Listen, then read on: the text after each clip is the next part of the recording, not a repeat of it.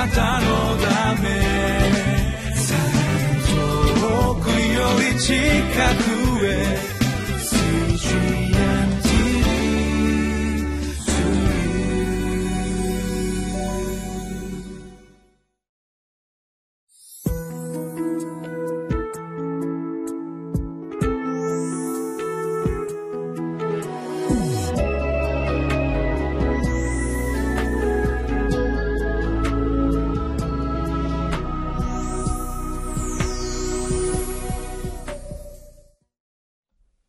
こんにちは。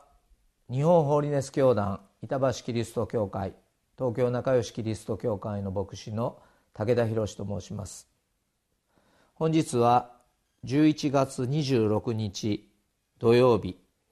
ヨエル書第2章1節から11節。警告の角笛を吹くべき主の日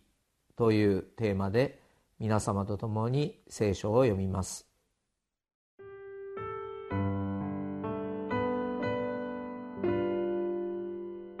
ヨエル書2章、1節から11節シオンで角笛を吹き鳴らし、私の聖なる山で時の声を上げよ。この地に住むすべてのものは罠なけ。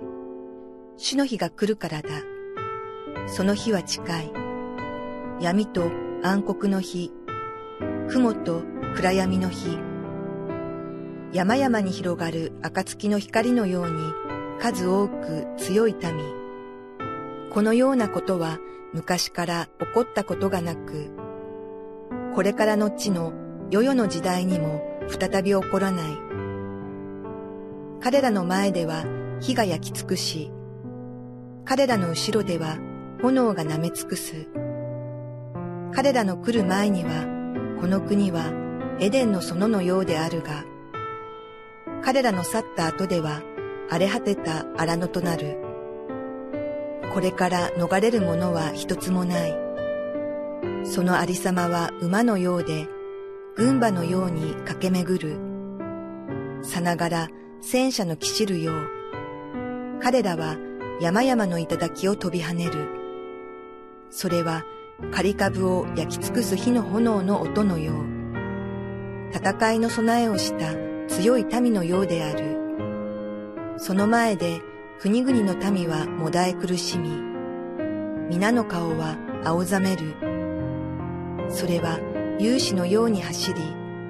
戦士のように城壁をよじ登る。それぞれ自分の道を進み、進路を乱さない。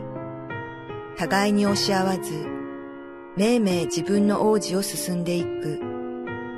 投げ槍が降りかかっても止まらない。それは街を襲い、城壁の上を走り、家々によじ登り、盗人のように窓から入り込む。その面前で地は震い、天は揺れる。太陽も月も暗くなり、星もその光を失う。主はご自身の軍勢の先頭に立って声を上げられる。その体の数は非常に多く、主の命令を行う者は力強い。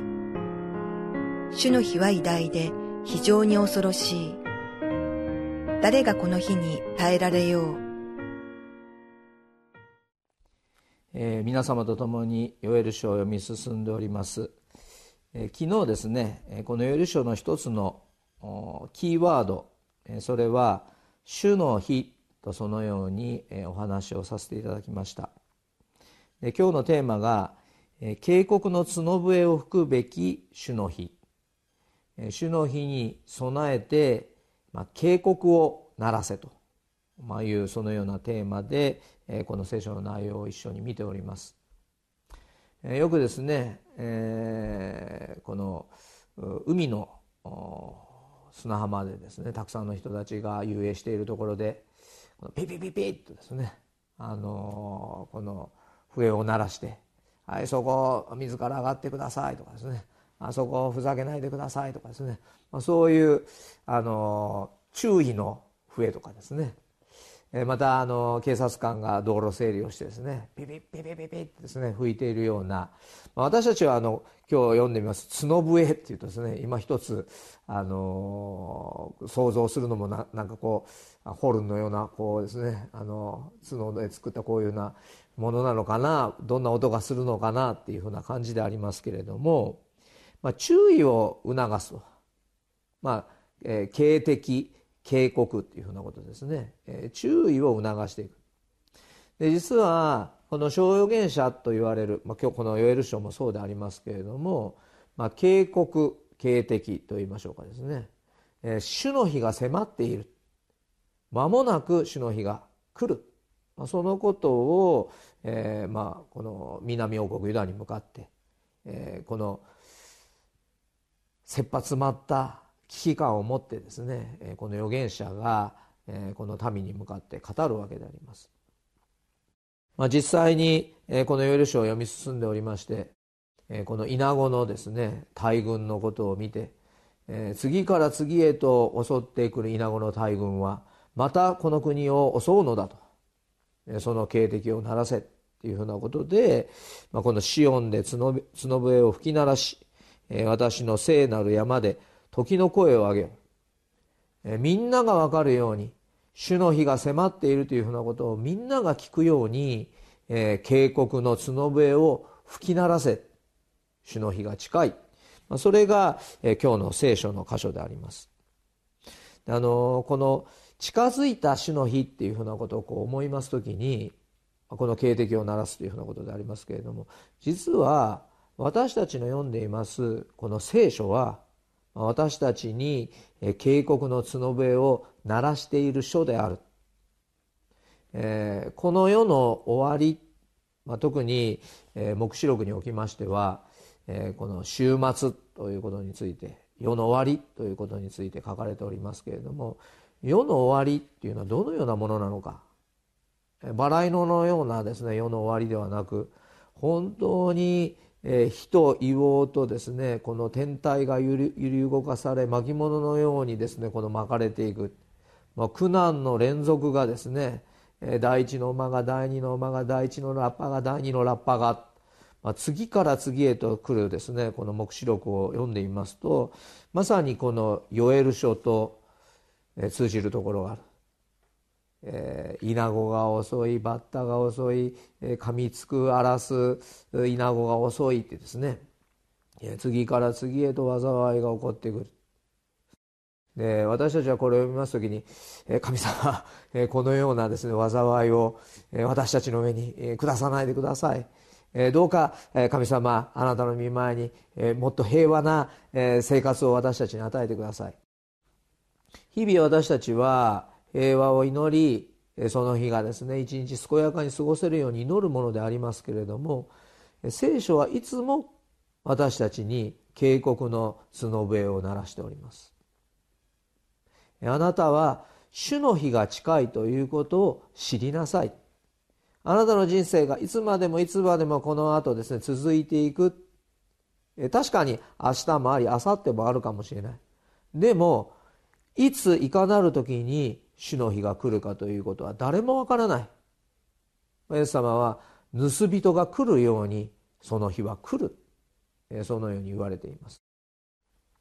世界ではさまざまな自然災害があります。時には大きな地震があり日本でも大きな地震があり雨によるところの災害があり時には火山が爆発したりですねもう思いもかけないような出来事に私たちの世界はですね揺り動かされています。で時にはその悲惨な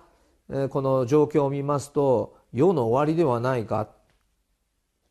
そのように思うような悲劇も私たちの周りにあります。でもその時に私たちは知りたいんですね。主の日は近い、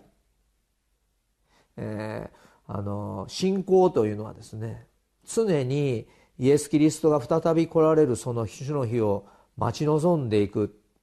えー、眠っているものではなく目を覚ましているもの。それは目を覚ましているもの。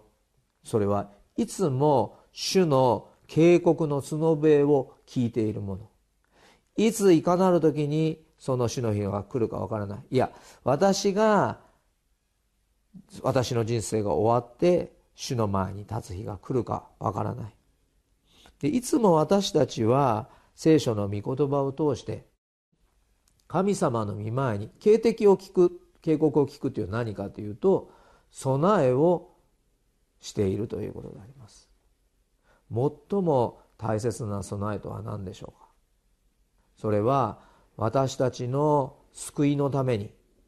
私たちの罪を背負って十字架で死んでくださったイエス・キリストの十字架による救いを受けているということであります。それをイエス・キリストがくださった命を十字架で私たちに渡そうとされたその永遠の命をしっかりと受け止めることであります。これが私たちにとって最も大事な主の警告の角笛が吹かれるその時に私たちのすべき備えということであります。あなたはその備えができているでしょうか。警告の音を聞いていても何ら私の人生とは関係のないそのような言葉だと聞き流すでしょ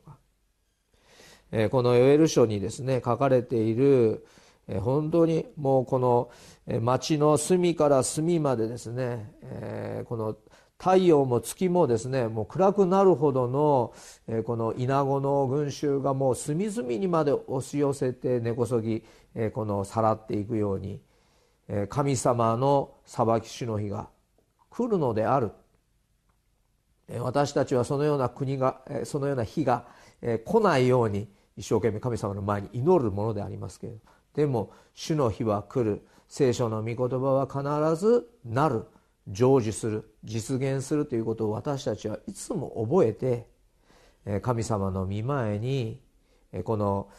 救いのですねイエス・キリストにある救いの灯火をこう掲げながらその日が来た時にもですね「主よあなたをお待ちしておりました」とですね備えをしていける私たちの人生をこの厳しい主の日に臨む災いの記事を通して私たちも決して私たちの人生が永遠に続くものではなくて主の日が必ず来る。そのことを私たちが覚えて神様の御前に備えをいただきたい。そのように願うものであります。警告の角笛を吹くべき主の日。今日このヨエル書の御言葉を通して私たち一人一人が主の日に対する備えをするものでありたいと思います。